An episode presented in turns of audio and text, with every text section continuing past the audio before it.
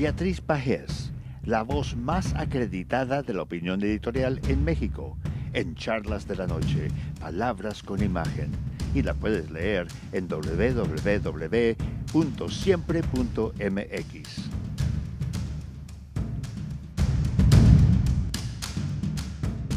Buenas noches, Frank. Un placer, como siempre, participar en charlas de esta noche.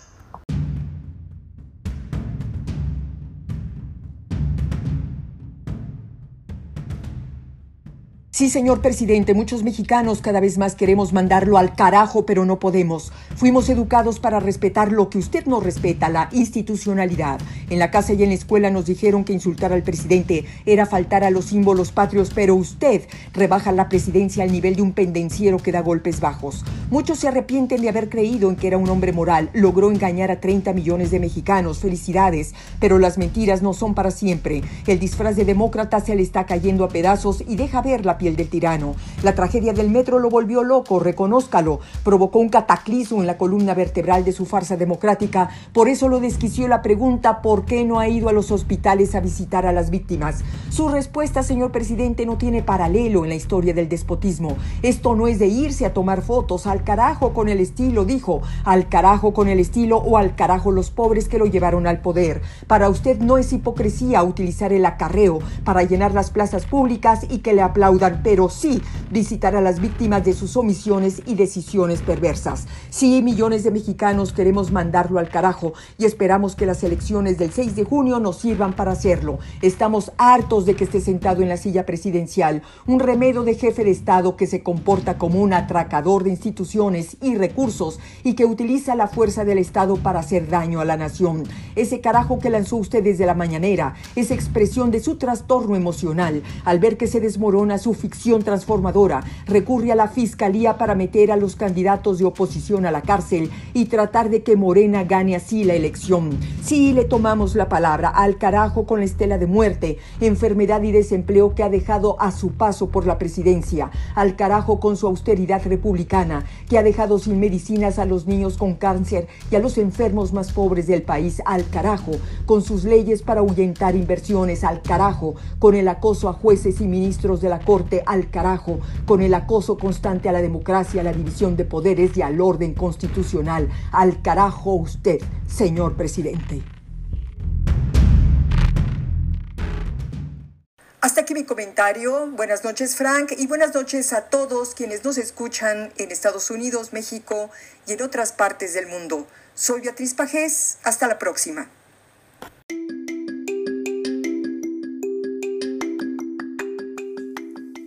De la noche. Palabras con imagen. El análisis de los acontecimientos que influyen en nuestra vida con el periodista Francisco Durán Rosillo.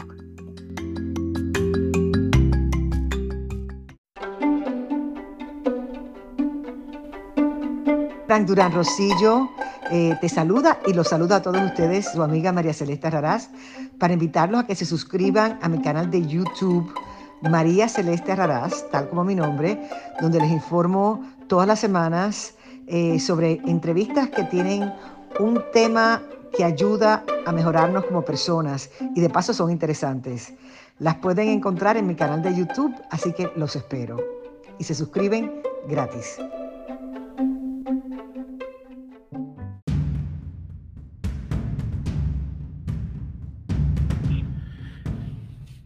Bienvenidos a Viernes de Frena.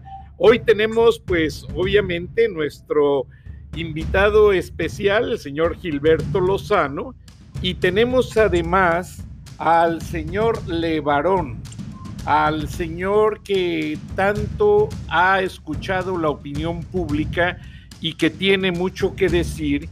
Y voy a hacer una breve introducción en inglés esta noche porque tenemos alguna audiencia que esté interesada en grabar este segmento del programa, que va a ser corto, pero el señor Levarón tiene mucho que decir. Hi there, welcome to Fridays of Frena. This is a dual or bilingual eh, Spanish and English broadcast, and we are trying to explain to both audiences, English and Spanish, that tonight is with us Mr. Julian Lebaron. Mr. Julian Lebaron is well known on the Mexican and American public opinion due his perspective about an unsolved crime of his family.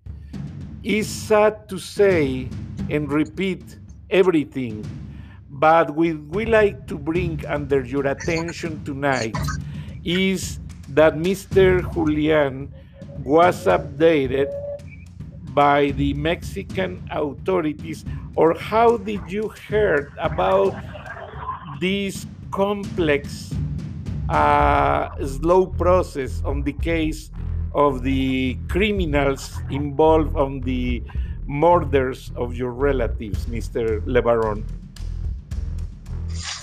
Well, my brother was murdered in 2009, and another brother was kidnapped, and my uncle uh, was. we assumed that he's dead. Uh, he's disappeared. The the narcos took him, and and uh, we haven't seen him since. And um, my brother-in-law was murdered by the narcos because one of the narcos wanted to wanted his girlfriend and uh, my cousins, uh, 17 women and children, three three women and uh, and 14 children were shot at uh, November 4th, 2019, over 3,500 rounds by over 100 uh, uh, narco terrorists in Mexico. And we've and, and just yesterday we've been informed that our family attorney uh, that has been uh, helping us to uh, to prosecute the people that killed our family was just murdered yesterday in Sonora. So um, our family is hurt, and we are in mourning, and we don't have any other cheeks to turn. We're devastated, and uh,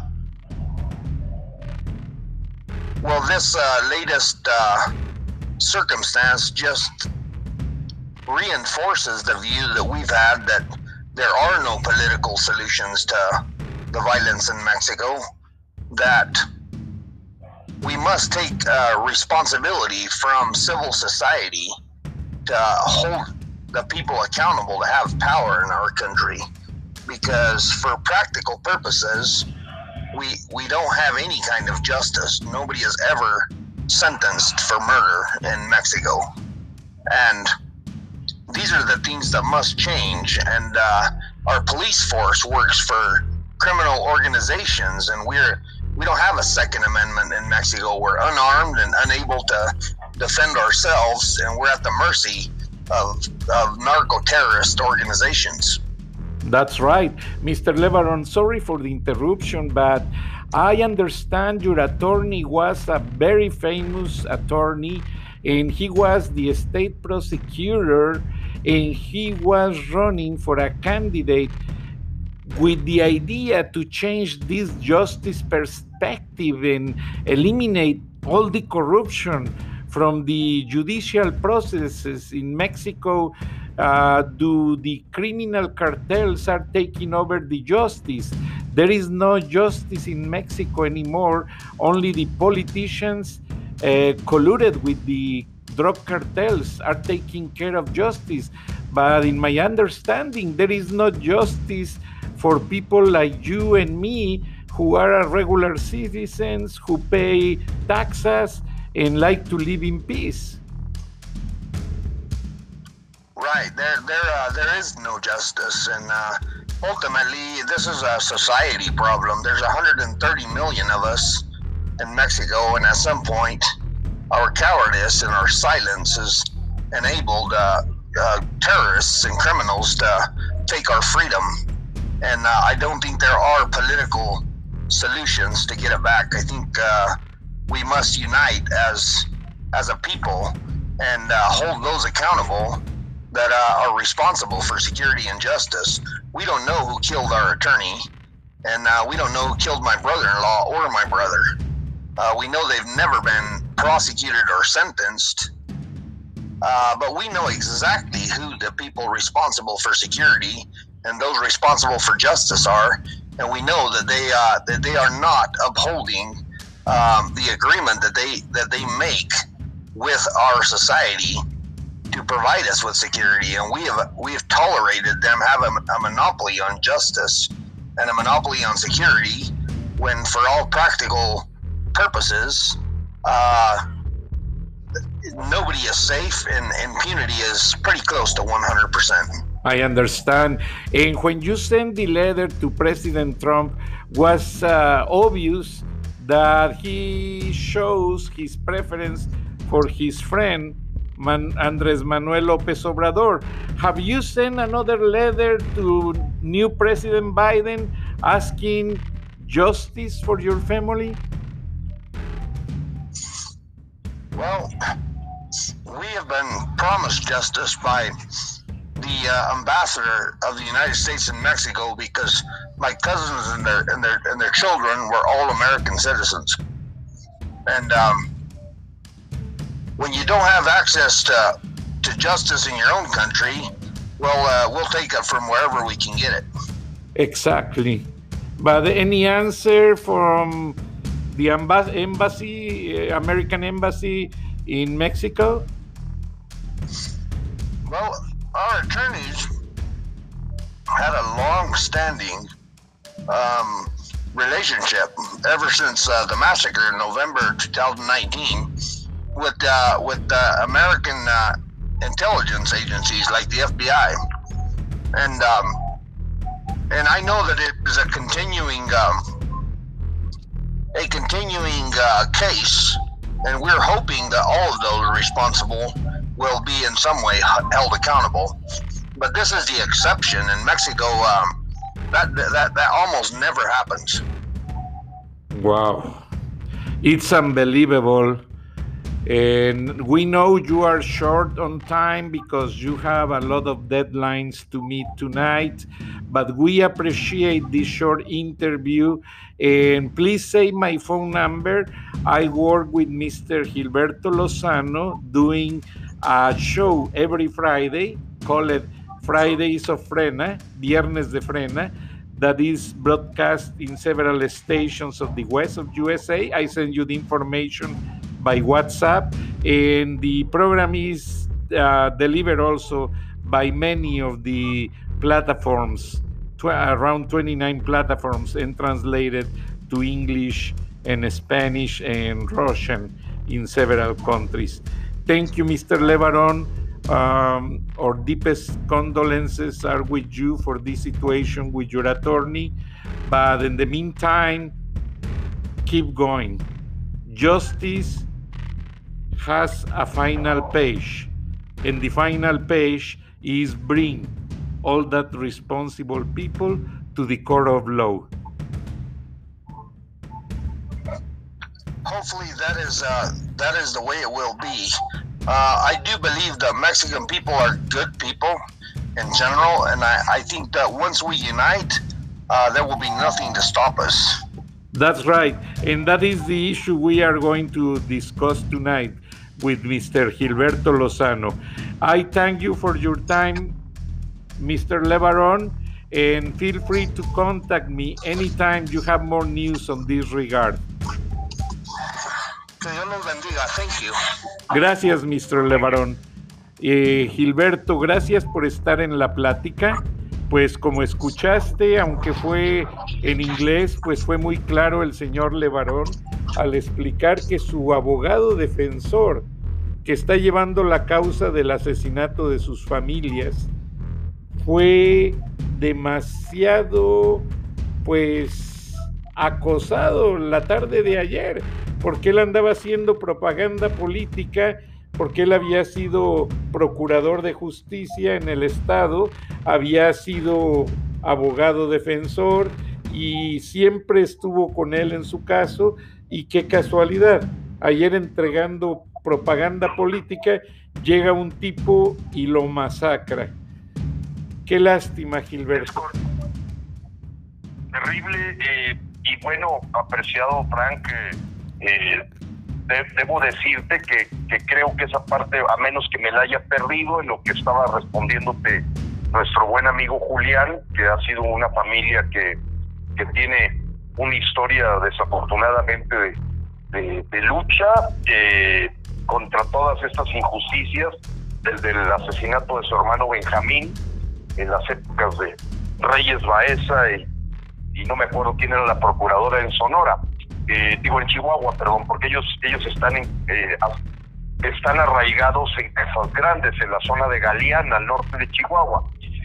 Pero hay que agregar, apreciado Frank, que el señor López Obrador tuvo eh, una forma humillante cuando la familia Levarón, junto con Javier Sicilia, hicieron una marcha pues para exigir justicia y que hubiera una atención presidencial porque estaban involucrados dos estados, porque era, había sido realmente una tragedia que nunca se va a olvidar, la muerte de tres mujeres y seis niños eh, en, ese, en, ese, en ese lugar de Basipe.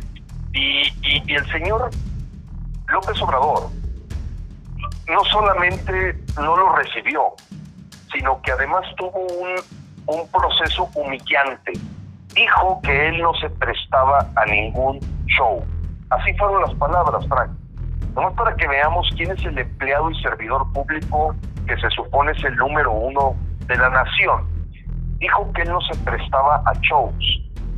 Todos los mexicanos en ese momento nos preguntamos a qué show se refiere. Fallecieron tres mujeres, fueron asesinados seis niños. O sea, eh, a ver, ¿alguien pensaba que era una maniobra política este, para hacer un espectáculo, un circo de esta tragedia cuando era la propia familia, el padre de, de una de las mujeres, eh, los nietos de Adrián y de toda la familia de Varón. A ver, ¿quién arma eh, un, un circo como para que el presidente los acuse de hacer show? De hacer show, así como lo menciono, Frank. Y esto se suma a la desparpajada frase que emitió esta semana el señor López Obrador cuando le preguntaron que por qué no se acercaba con las familias de los deudos del siniestro de la línea 12 del metro. Y dijo, al carajo, al carajo. Esa frase retumba en los oídos de todos los mexicanos, apreciado Frank, como un eh, proceso humillante, ya bastante eh, despreciativo y falta de respeto había tenido con sus seguidores al llamarlos solovinos, mascotas, que ha sido pues chiste que ha circulado por todo el mundo, cuando dijo que había que darles casi de comer en la boca y, y, en forma por demás despreciativa habló de la gente que, que, le, es su seguidor y ahora con los deudos de las 26 eh, eh, mexicanos compatriotas fallecidos, en la estación Olivio Olivos de la línea dorada, que de línea dorada no tiene nada, es una línea que se ha convertido en muerte, tragedia, este, etcétera, el señor se atreve a decir al carajo. Esa frase se convirtió en las ocho columnas de esa semana, eh, ya un completo desquiciamiento de parte de este servidor público. Y indudablemente, eh, Frank, eh, pues es el principio del fin del señor López porque ya no puedes encontrar alguien que pueda simpatizar con ese nivel de maltrato, de insensibilidad humana, de cinismo y algunos lo califican ya de, un cierto satanismo, ¿verdad? O quizás hasta enfermedad mental como lo hemos mencionado en otras ocasiones, Gilberto. Y a mí algo que me ha estado llamando mucho la atención y como tú eres empresario, es por qué en el momento en que anuncian que se va a hacer el peritaje, empiezan a recoger la evidencia, a remover todo y llegan los peritos una semana después, pues ¿qué van a revisar? ¿Qué van a evaluar Gilberto una semana después? ya que estuvieron moviendo escombro, moviendo los vagones. Yo no entiendo esa parte del proceso. Bueno, pues si la entendemos por porque arma perfectamente en el rompecabezas de un hombre siniestro, de un grupo de gente inhumana, en que, déjame decirte una frase que le, escuchó, le escuché a, pues dentro de Frena, como tú sabes, hay gente que, es bastante religiosa, de todas las religiones y agnósticos, pero uno en particular me mandó una nota que me llamó mucho la atención, porque me decía que probablemente esta tragedia había desnudado por completo el círculo más cercano de López a la hora que se ven involucradas sus testaferros más fieles, más leales, como es Marcelo Ebrard, Mario Delgado, Claudia Chainbaum y el propio López. Entonces, eh, todo este proceso es para protegerlos a ellos.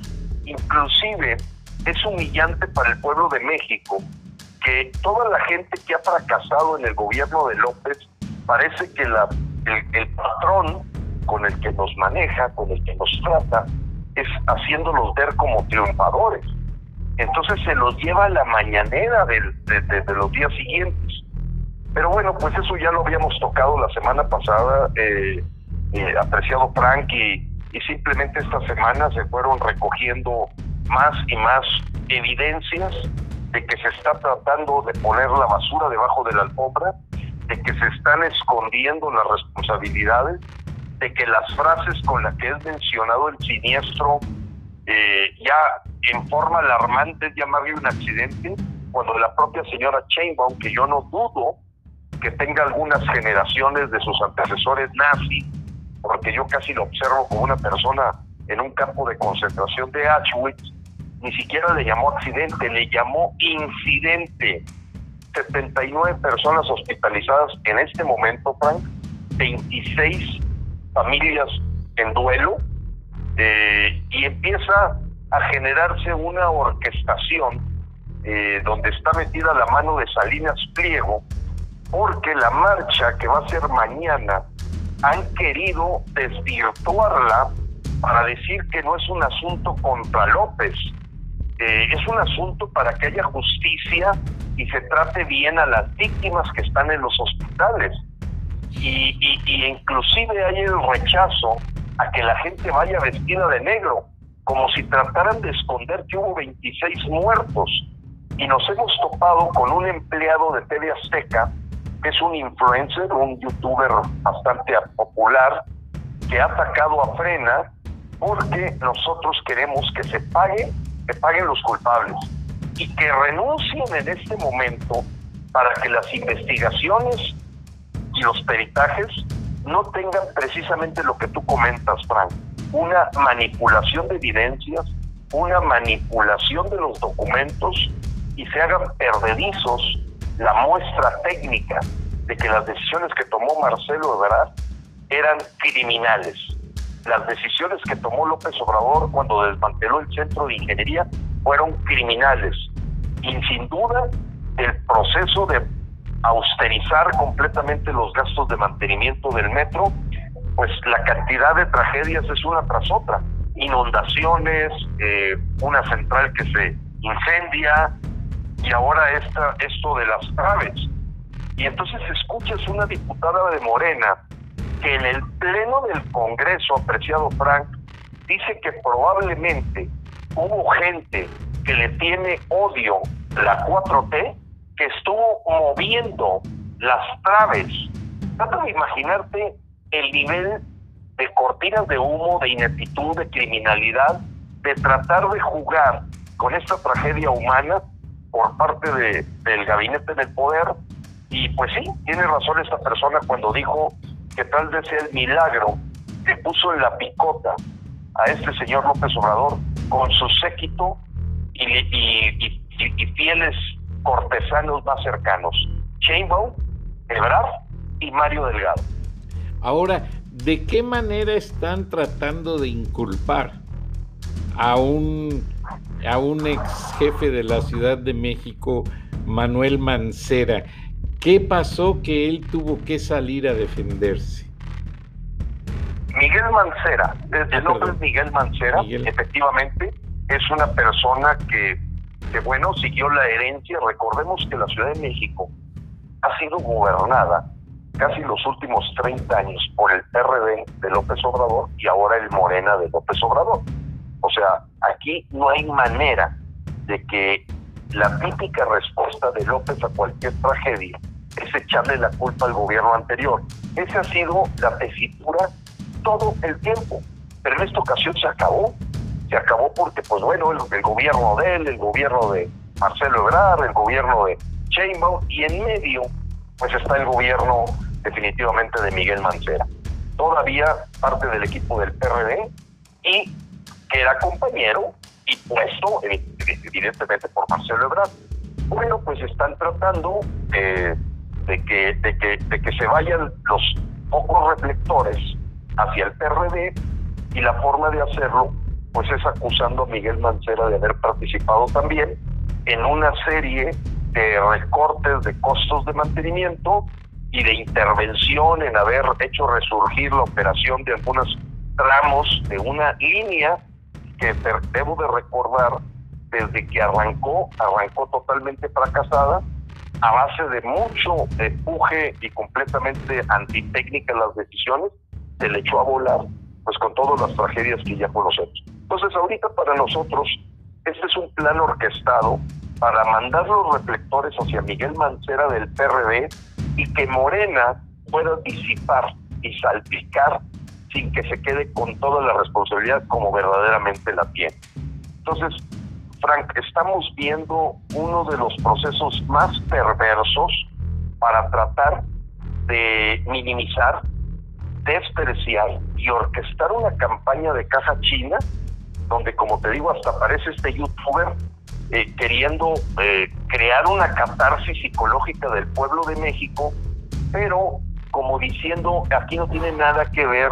Fíjate, fíjate las expresiones de este, de este joven que sale de la palestra cuando nunca había sido un activista, eh, a tratar de generar esa catarsis, desviando la atención al cuidado justo y, y de excelencia a las víctimas. Eso nadie lo puede discutir pero que el joven en todos los eh, momentos que habla es para decir que esto ya ocurría con Peña Nieto, ya ocurría con Calderón, verdaderamente vemos ahí un plan con maña de tratar de escurrir completamente el asunto de fondo y es que en este momento López Obrador, Marcelo Ebrard, Claudia Sheinbaum y Mario Delgado deberían de renunciar transitoriamente a sus puestos para que no haya ninguna manipulación del proceso de investigación y peritaje. Y eso no lo están haciendo. Ellos dicen que van a enfrentar, pero hay algo que se adiciona, apreciado Frank, y fue que se canceló las comparecencias que se intentaba que hicieran eh, ante el Senado de la República los responsables y como por arte de magia desaparecen ese comité de investigación del Senado eh, porque pues lógicamente no quieren que se saquen capos al sol que no le convienen a la elección en la que López Obrador también esta semana confesó el crimen de que claro que está metiendo las manos en la elección de Nuevo León, así como lo escuches. Cuando le dijeron, señor López, la Fiscalía General de la República hoy está presentando imputaciones y acusaciones a la familia de un candidato que es puntero en Nuevo León y del otro candidato también que le llevan definitivamente una superioridad a la candidata de Morena, el señor dijo, claro, yo no voy a participar en el fraude y claro que yo estoy metiendo las manos en la elección de Nuevo León y claro que yo estoy empujando estas eh, acusaciones, aceptó completamente que él como presidente de la República tiene todas las manos metidas en aquellos estados en donde tiene un interés en particular por conquistarlos para la 4T o este foro de Sao Paulo. Qué triste. Incluso creo que hay un audio de una senadora que se le salió en una videoconferencia en frente de los partidos de oposición decir que al presidente le interesaba mucho la elección de Nuevo León y Jalisco. Y la presidenta de la Cámara llamó en ese momento y le dijo, estamos al aire pero con todos los partidos.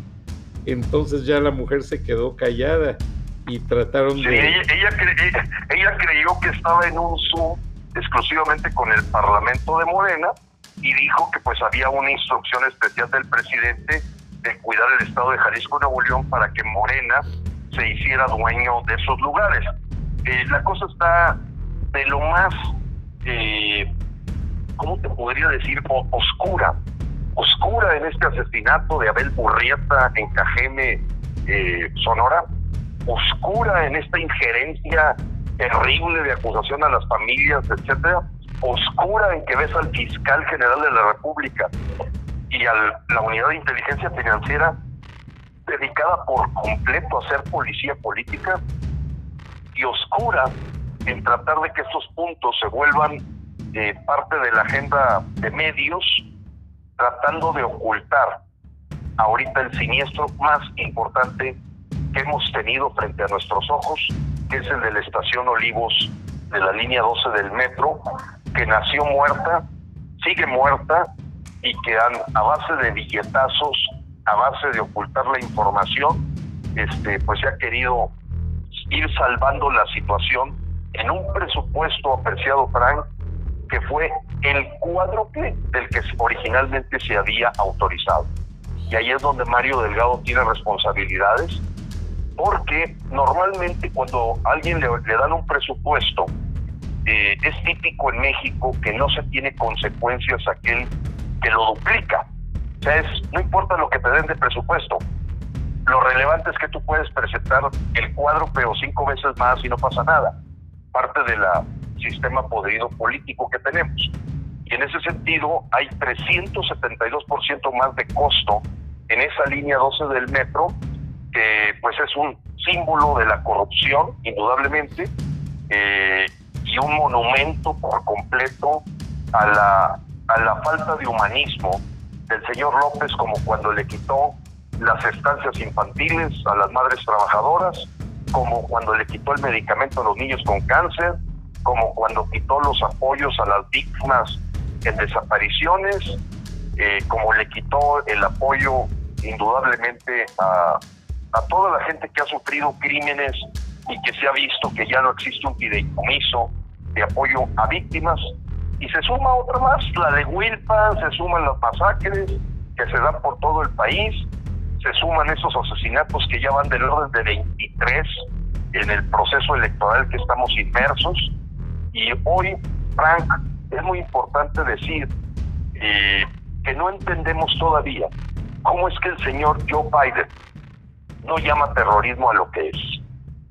Yo en este momento quiero levantar la voz eh, a nombre de muchísimos mexicanos que pensamos que es uno de los elementos más relevantes, eh, que es de la postura que tiene que tener Estados Unidos, porque finalmente ellos son el mercado, nosotros somos el trasiego y la producción, por así decirlo, del mundo del narcotráfico. Y en ese sentido hay una corresponsabilidad, sin perder de vista la soberanía mexicana, sin perder de vista que estamos en el marco de un tratado México-Estados Unidos-Canadá, que indudablemente todavía no cabe en nuestra cabeza, si bien cabía con las payasadas de Trump, no puede caber en nuestra cabeza que un político de la estatura de Joe Biden no le ponga las cosas por su nombre. Gilberto, permítenos, vamos a una pausa comercial y regresamos. Estamos en...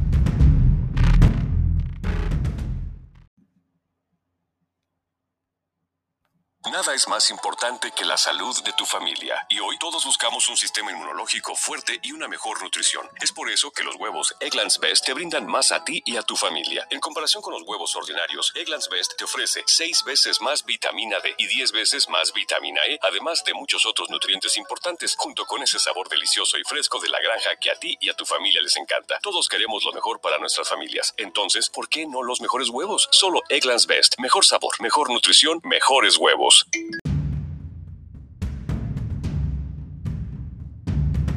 Gracias. Regresamos al segundo segmento de Viernes de Frena en Charlas de la Noche.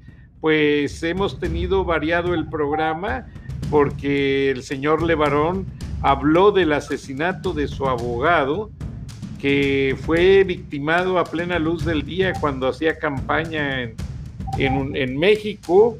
Y pues es increíble, ya el líder de Frena, Gilberto Lozano, está describiendo pues la palabra carajo, pero no en el significado que los españoles le daban al carajo, que era la parte de un barco donde se avistaban si venían barcos piratas. No. Eh, Gilberto Lozano lo explicó mejor sobre la manera en que el presidente, si es que le podemos llamar presidente, eh, consideró y mandó al carajo a mucha gente, como lo ha venido haciendo.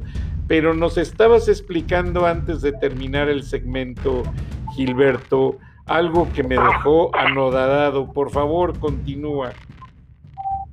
Sí, cómo no, Frank. Bueno, pues mira, nosotros aquí en México pensamos que la forma en que está creciendo la criminalidad y la forma en que está creciendo la impunidad, que estamos hablando de que 99.5% de los crímenes no son resueltos, hay una corresponsabilidad del gobierno de los Estados Unidos a la hora que sigue en un laissez-faire, en una dejar hacer, y no ha captado eh, que en este proceso hay un asunto de terrorismo ya, o sea, la, la, la, matanza de la matanza de Abel Gurrieta, eh, la forma en que se atendió el tema, se atendió el tema de los Levarón, que fue con lo que introdujimos el viernes de frena.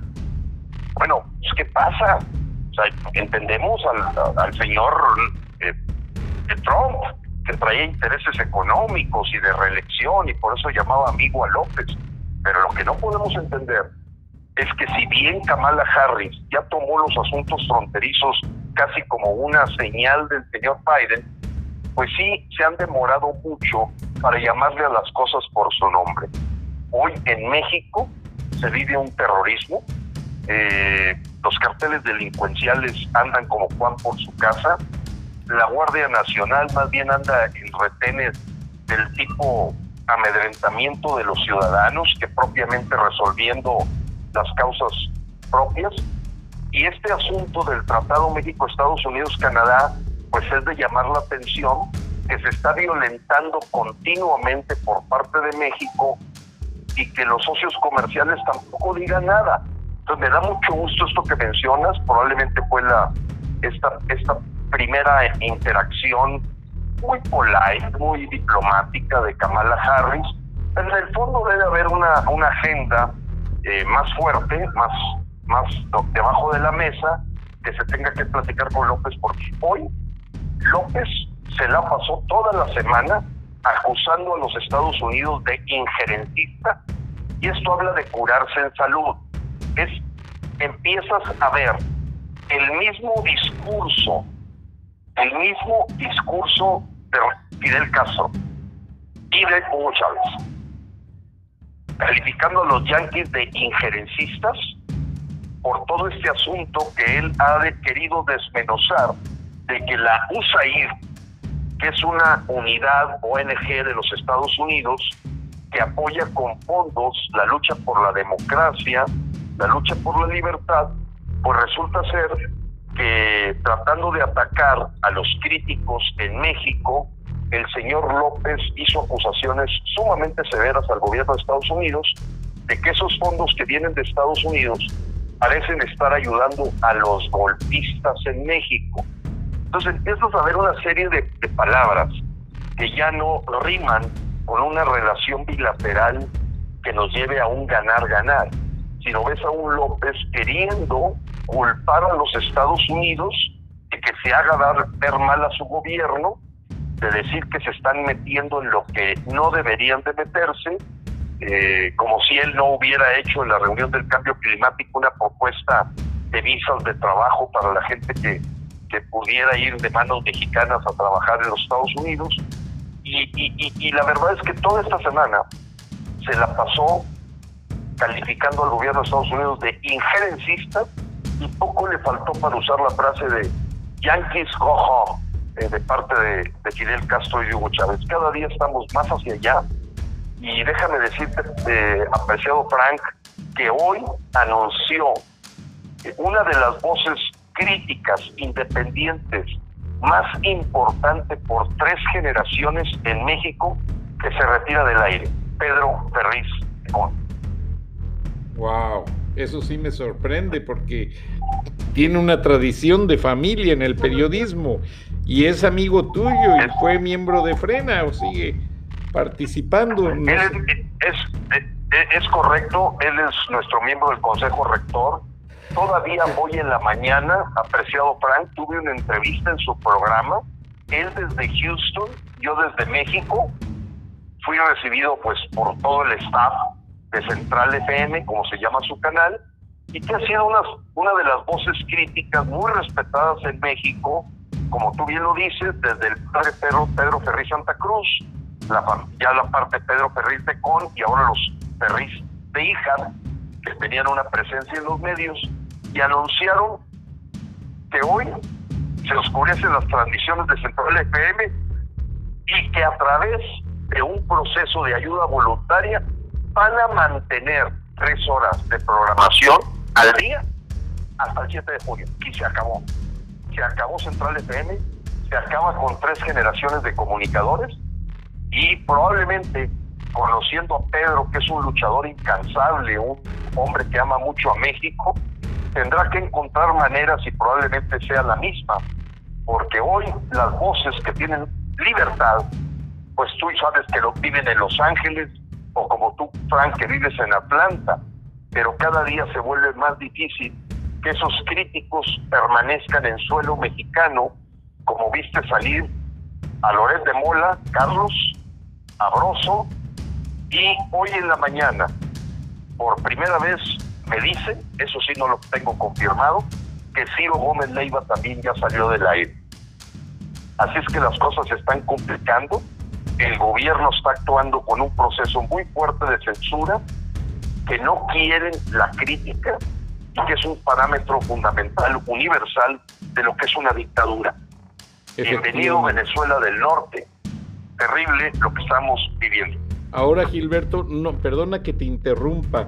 No tuve tiempo de ahondar porque andaba ocupado con otros temas, pero me dicen que el día de ayer o de antier pasó una ley que trataron de no darla mucho a conocer, pero que es una ley que le permite al gobierno, eh, pues básicamente castigar a los comunicadores por alguna noticia que no tenga fuente, por alguna opinión que se dé en contra del gobierno, por algún punto de vista. O sea, tengo entendido que esa ley pasó y que ya no permite a los periodistas y al pueblo en general o líderes de tu talla que hagan una opinión de decir, oigan, es que esto a mí no me parece, porque ya podría ser la gente inculpada bajo ciertas acciones legales. Corrígeme si estoy mal. No, no estás mal, apreciado Frank lo único es que no ha sido aprobada por el Senado. La información que tenemos en frena es la conocida ley Mordaza. Y esta es la segunda intención de pasarla ya por el Senado. La primera se reviró un poco, se quedó a nivel de pues, acotar un poco lo que era la palabra difamación. Y, y en esa segunda ocasión, pues sí, intentan ya poner la mordaza a periodistas, comunicadores, investigadores, reporteros, líderes de opinión, indudablemente, pero todavía no sale en el diario oficial. Pero son temas que dices, oye, ¿esto es la prioridad que trae el gobierno? Sí, esta es la prioridad que trae el gobierno. Y te voy a agregar algo más que causó un revuelo, pero como dicen, ellos tantean el terreno, van aventando, como le llaman, eh, un gancho, y apareció una carta formal de un diputado que propuso que ante la contingencia económica que está viviendo México, con motivo de la caída de la economía, la problemática de que el precio del petróleo, la, quiebra de Pemex, las pérdidas de la Comisión Federal de Electricidad, pues ¿por qué no tomar los ahorros para el retiro de todos los mexicanos y confiscarlos como afores, conocidas como afores, se confiscaran para dedicarlo a estos proyectos eh, faraónicos del señor López Obrador. Eso es criminal. Durante ese día, no, totalmente criminal, o sea, es, tomar las pensiones eh, que están en, en, en las afores como un asunto de emergencia nacional. ¿Qué, ¿Qué está detrás? Porque hubo varias horas de confusión hasta que la propia gente de Morena desmintió y dijo que esa hoja estaba falsificada, cosa que nadie se la creyó. Sí hubo un diputado que intentó mandar su mensaje, como se mandó aquel también de, eh, impuestos a las herencias y todo eso, que han sido buscapiés que el propio gobierno de Morena promueve como para ir preparando a la rana a ser cocinada. O sea, nos van calentando poco a poco y empiezas a escuchar cosas que nunca habías escuchado. Que te quiten tu afore, que te quiten tu pensión para el retiro porque hay una emergencia nacional. Y es una emergencia como lo que hizo Hugo Chávez cuando se le cae el precio del petróleo, pues dijo, véngase nuestro reino, este, yo les voy a dar el dinero porque ustedes no lo saben usar y confiscó pues, muchísimas cuentas.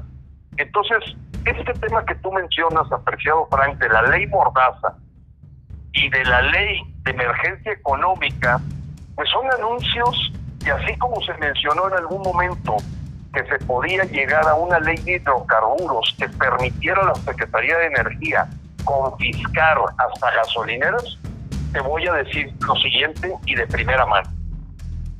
Un vecino mío, gran amigo, que tiene una compañía muy relacionada con el tema de construcción de gasolineras, además de que él tiene una pequeña cadena de gasolineras. Me decía el pasado domingo, sí fue domingo, que ya se habían confiscado siete gasolineras de la compañía Hidrocina con, el, argumento de por eh, por interés nacional. ¿Qué es lo que le dijeron? Por interés nacional, estas gasolineras pasan a ser del gobierno. Se asuma aquella expropiación del campestre de Tijuana y como que la gente de México nos vamos acostumbrando a que ya le quitaron a aquel su propiedad, ya le quitaron el edificio a aquel, ya le congelaron las cuentas a este otro, ahora le resulta que le quitaron las gasolineras a este empresario, a este otro le cerraron su empresa que estaba dedicada a la energía renovable, a las economías limpias.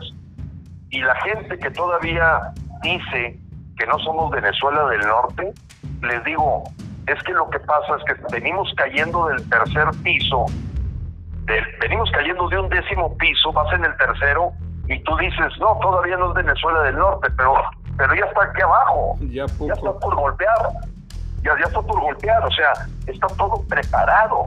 Entonces, eh, Frank, sí está muy serio el asunto, frena, no te digo, no hemos perdido el entusiasmo, eh, parece que fueran golpes para causarnos desesperanza, como esta salida de los medios de Pedro Ferriz, la verdad, a todo el Consejo Rector Nacional nos tiene tristes, nos tiene súmame, porque porque tú lo sabes, Frank, así como tengo la oportunidad que tú me entrevistas los viernes, Nadie puede negar que Pedro nos abría su canal para decir las cosas con, su nombre y apellido. O sea, él lo permitía. Pero eso no ocurre con Carmen Aristegui o eso nunca va a ocurrir con eh, otros medios que verdaderamente están sujetos a la línea que les marca el gobierno de López. Eh, tú lo sabes, o sea, Pedro no seguía de esa línea. Y en esa línea, pues hoy van castigando y se van quedando muy pocos muy pocos que puedo decir, oye, ¿en dónde me pueden escuchar a nivel nacional? En ningún lado ya. Se acabó. Con eso te digo todo. Se es acabó. Triste, es triste, Gilberto, y déjame agregar que, pues, Pedro Ferriz Papá, ya ves que él tenía un programa que se llamaba Un Mundo Nos Vigila, y lo tenía en la radio, en la W, y para mí de niño, mi familia tiene estaciones de radio en México, no debería de mencionarlo porque para cómo están las cosas, mejor haz de cuenta que no lo dije. Y resulta que él me inspiró a seguir el periodismo y un día me lo encontré en Laredo, Texas, porque él siempre que iba a ser el presentador oficial de un programa especial, él iba a Laredo, Texas a comprar su smoking y ya había un lugar donde se lo ajustaban a la medida y su esposa usaba una melenita cortita, cortita, güerita, muy bonita, que si tú los veías detrás, pues pensabas que el señor Pedro Ferriz andaba con una jovencita. Y en esa ocasión yo andaba con mi mamá y mi hermana, estábamos comiendo en el mismo restaurante, y me dice mi hermana, mira, le dijo mamá, mira qué bárbaro, don Pedro Ferriz se agarró una jovencita. Y ya cuando volteó la señora, pues nos dimos cuenta que la, esposa no era ninguna jovencita, pero pues como las mujeres se arreglan muy bien el pelo, a veces tú las ves por detrás y piensas que es una joven de 20 años y no, no era eso. Pero sí aproveché la confusión para acercarme, saludarlo y decirle, don Pedro, gracias a usted, yo también estudié periodismo. Y el hijo, que ya lo lleva en la sangre, no lo ha hecho mal. Lo que pasa es que en el grupo Multivisión me dice un amigo mío que los periodistas son de sexenio. Pedro Ferriz de Con tenía aquel noticiero que, noticiario que se llamaba Para empezar, con varios, de donde salió una generación de periodistas conocidos, entre ellos... el propio Javier Solórzano, este, este la Carmen Aristegui, claro, claro. Efectivamente, entonces básicamente, pues este, de ahí salieron ellos y lo que me llamó mucho la atención es que sí, después lo comprobé porque cuando estaba trabajando en TNT venían del grupo Multivisión, Multivisión pues maneja el cable también y venían a comprar canales a Turner y eh, programación y esto y lo otro. Y resulta que ahí fue cuando tuve la oportunidad de hablar con un amigo y me dice, Francisco, es que los periodistas en Multivisión y en cualquier medio son de sexenio.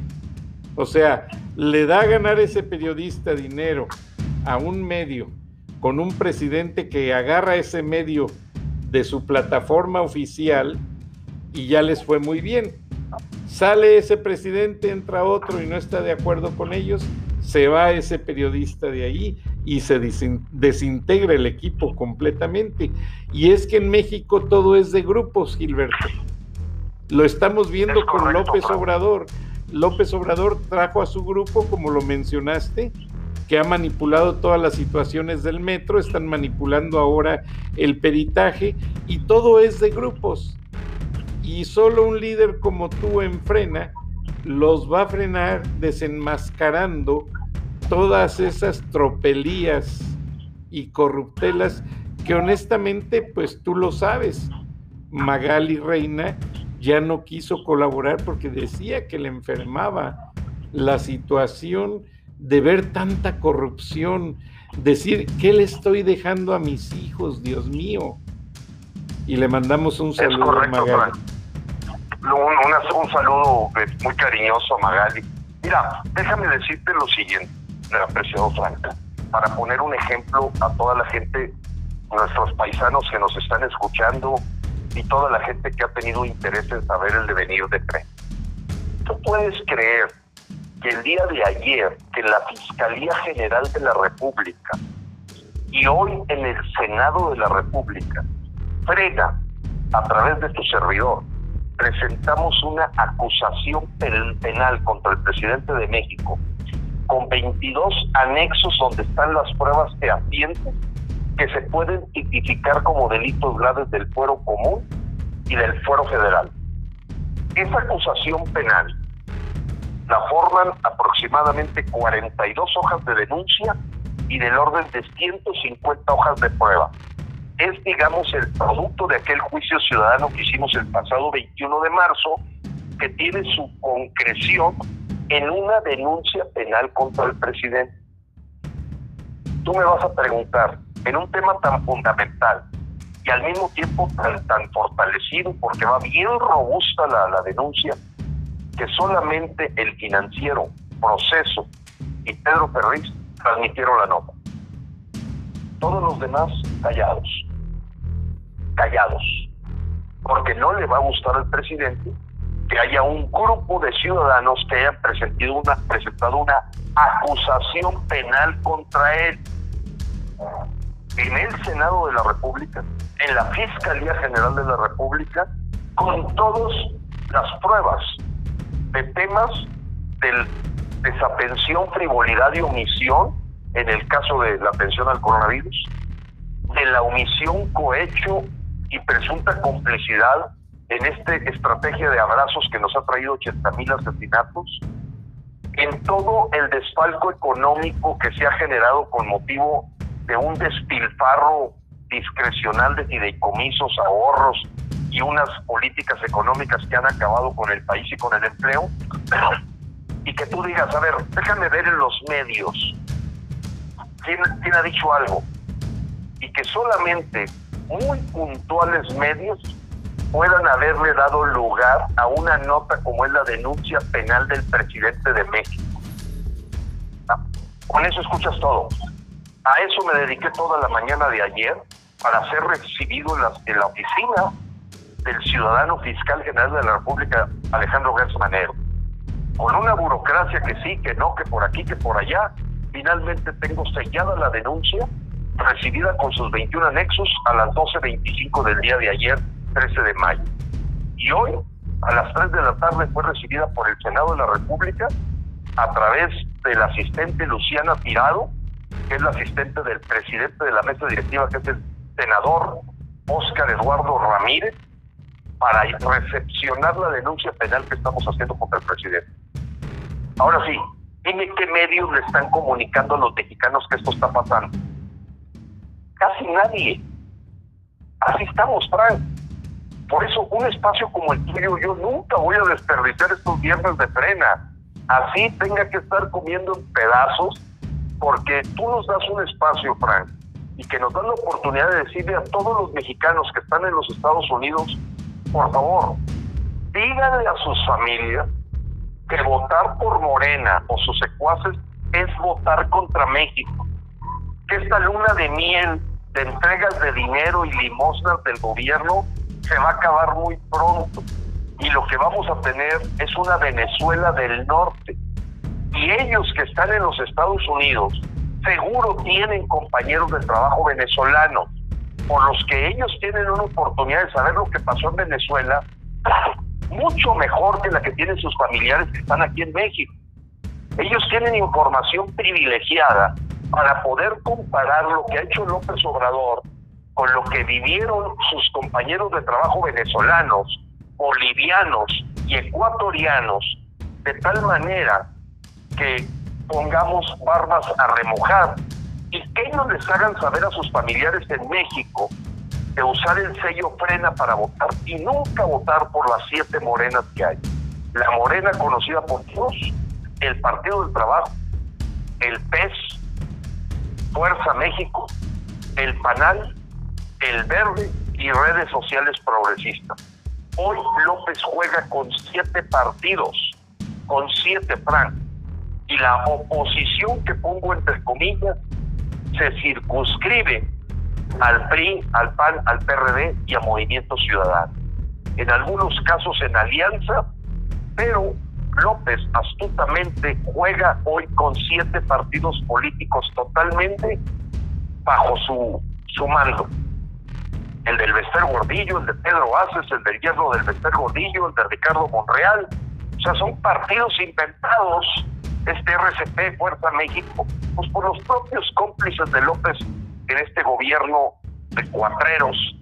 Y es terrible que los mexicanos que ahorita, ahorita reciben una dádiva o un cupón, no sepan que simplemente es como a los cerdos.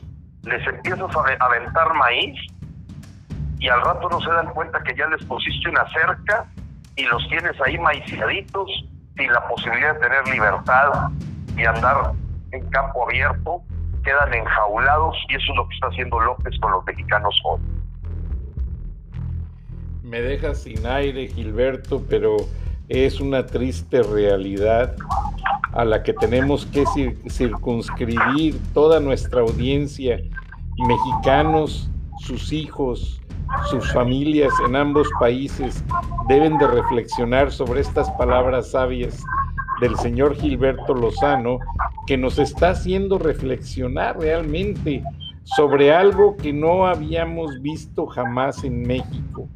Se había visto política, política barata, política sucia, la de los borregos, pero esta política militarizada, reprimida y abusada porque se han quedado con todos los recursos, que el pueblo ya no tiene ni medicinas en un caso de emergencia, es algo preocupante, Gilberto.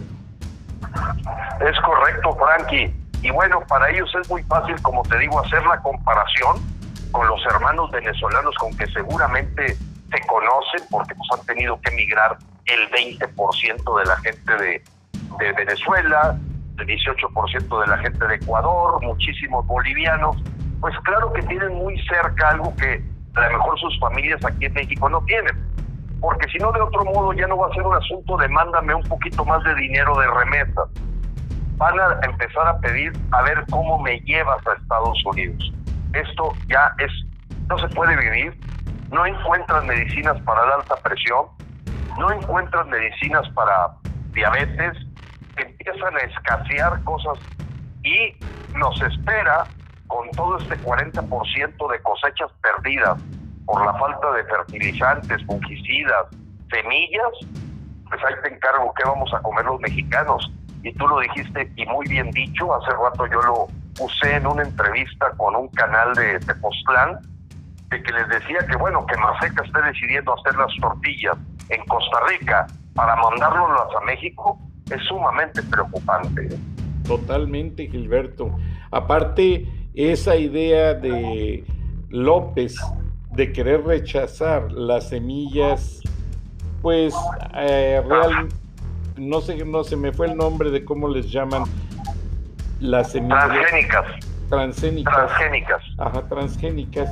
Y realmente es una cosa absurda porque es una tecnología ya muy probada y lo único que va a hacer es traer una gran eh, escasez de maíz y de varios alimentos a México.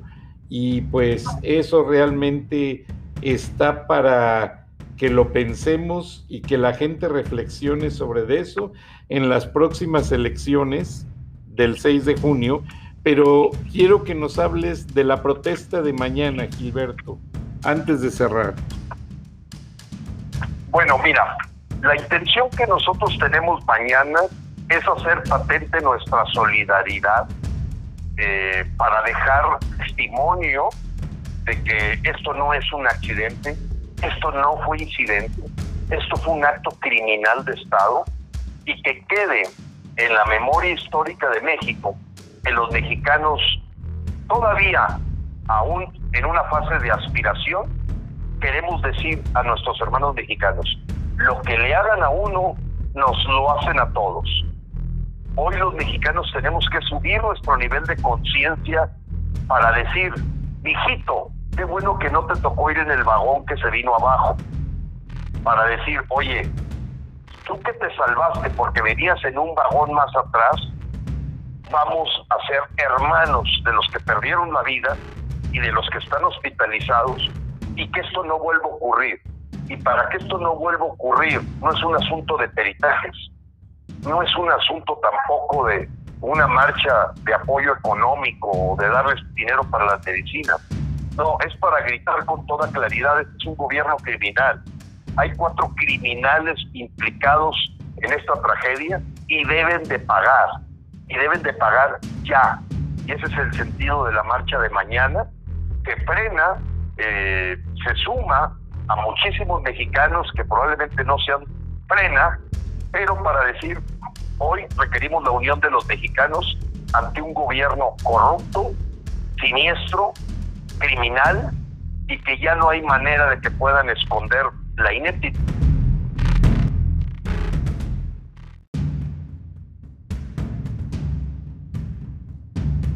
implicados en esta tragedia y deben de pagar, y deben de pagar ya.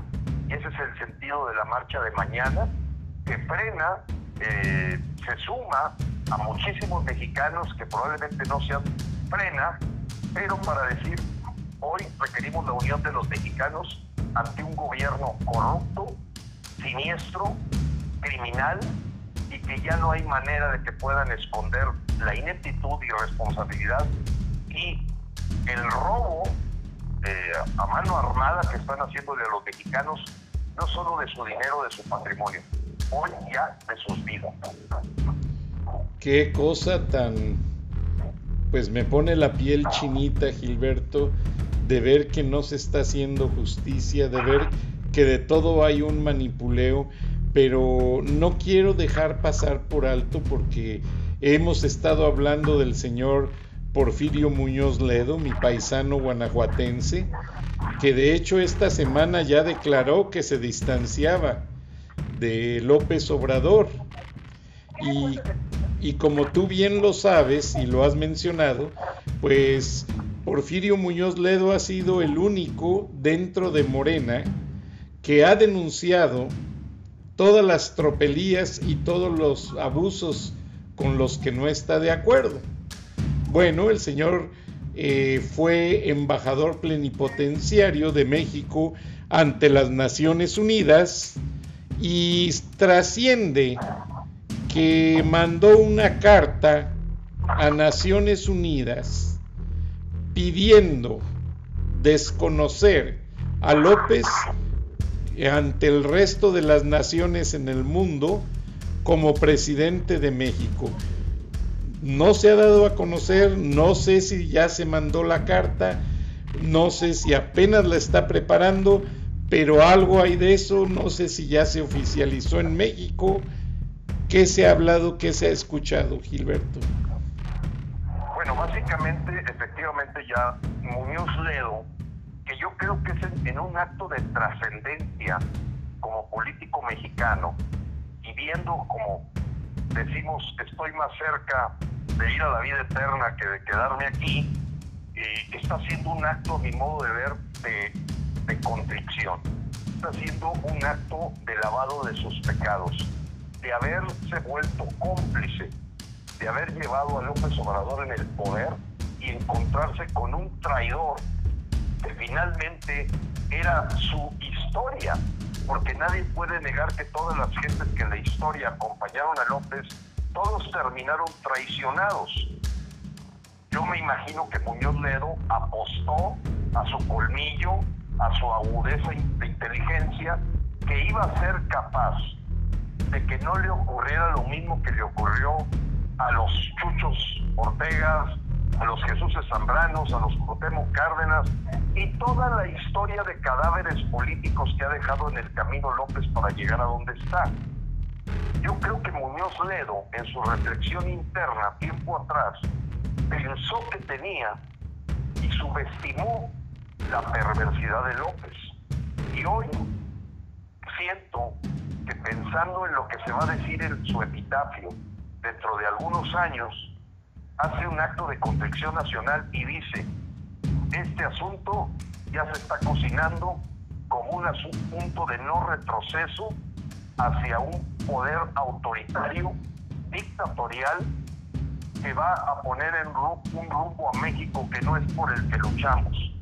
Por lo tanto, voy a crear el Frente de Defensa de la Constitución y empezó, y eso fue lo que fue comunicado, apreciado Frank, un acercamiento con Cuauhtémoc Cárdenas para tratar con Ifigenia Martínez, para que esos pensadores, luchadores de toda la historia de política de México durante su vida, que apostaron a la llegada de una visión progresista en el gobierno mexicano, están totalmente arrepentidos totalmente arrepentidos. Los llevaron al baile, les dieron gato por liebre creo que Muñoz Ledo ahorita está en esta posición existencial de decir, paso la historia como el cómplice de este dictador, o ahorita me deslindo de él, lo enfrento y empiezo a crear un frente para la defensa de la Constitución que viola día con día el señor López.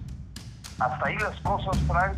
La carta que tú mencionas hacia la OEA, eh, la desconozco. Lo que sí te puedo decir es que me dio mucho gusto que la OEA respondió a nuestros reclamos de enviar observadores internacionales de las próximas elecciones de junio 6. Entonces, bueno, pues ese es un tema que aminora la posibilidad de fraude, que para muchos pensadores en México, López empieza a preparar dicho fraude. Eh, yo quiero decirte algo, Frank, que no me puedo quedar con él. Porque mucha gente me dice, Gilberto, la confianza en el INE. Yo, en lo personal, yo te tengo que decir que con este INE, Instituto Nacional Electoral de Lorenzo Córdoba, López Obrador llegó al poder. Fue con este INE con el que López Obrador negoció con Peña Nieto un pacto de impunidad y de intocabilidad al gabinete de Peña Nieto y que probablemente hay una mamarrachada en la forma en que se desviaron votos del PRI para poner en el poder a López. Yo no confío en Lorenzo Córdoba. Y te voy a decir por qué más no confío. Y que por eso la esperanza de este 6 de junio habría que ponerla con mucho cuidado. No puede ser en este momento, Frank, que todos sabemos en México que las 28 mil personas que trabajan como servidores a la nación que ha sido totalmente documentado, que ha sido totalmente, no es un secreto a voces, es un grito de la sociedad, que no son más que promotores del voto por Morena, condicionadores del gasto social de las tarjetas y bonos a cambio de que voten por Morena, de interventores para usar la vacuna como condicionada a que voten por Morena, no haya levantado la voz el señor Lorenzo Córdoba, para decir se suspenden los servidores a la traición por la época electoral porque puede estar incurriendo en prácticas ilegales de promoción del voto siendo gente pagada por el gobierno mexicano. No ha dicho nada, pero no solo eso, apreciado Frank. Tampoco ha dicho nada de que López, a pesar de los exhortos que le enviaron el Instituto Nacional Electoral de que no usara las mañaneras para el proselitismo político del partido en el poder, lo siga haciendo. Y no pasa nada. ¿Qué está haciendo Lorenzo Córdoba? ¿Con quién está? ¿Para quién juega? ¿Por qué no, por qué no ha dicho esta boca es mía? Y eso me hace pensar terriblemente que estamos hoy, sí, totalmente cooptados hasta los institutos electorales, apreciado Frank. Y eso pues yo sé que para muchos genera desesperanza, no nos queda más que inundar las urnas de votos el próximo 6 de junio para que no haya duda ante el porcentaje de fraude que pueda cometer el presidente de México y que aún así salgamos avante eh, para tener verdaderamente contrapesos en las instituciones como son la Cámara de Diputados y los poderes ejecutivos de los estados que van a estar en elección. Completamente de acuerdo contigo, Gilberto, y desde esta plataforma seguimos apoyándote a ti, apoyando a México y apoyando la democracia. Lamentablemente se nos acaba el tiempo y solamente nos queda el tiempo de la señora Beatriz Pajés, que también admira mucho y te escucha en cada programa, porque básicamente lo hacemos juntos los tres. Gracias Gilberto, buenas noches, gracias a nuestra audiencia y les pido que nos quedemos a escuchar a la voz editorial con mayor credibilidad en México, Beatriz Pajés. Adelante Beatriz, bienvenida.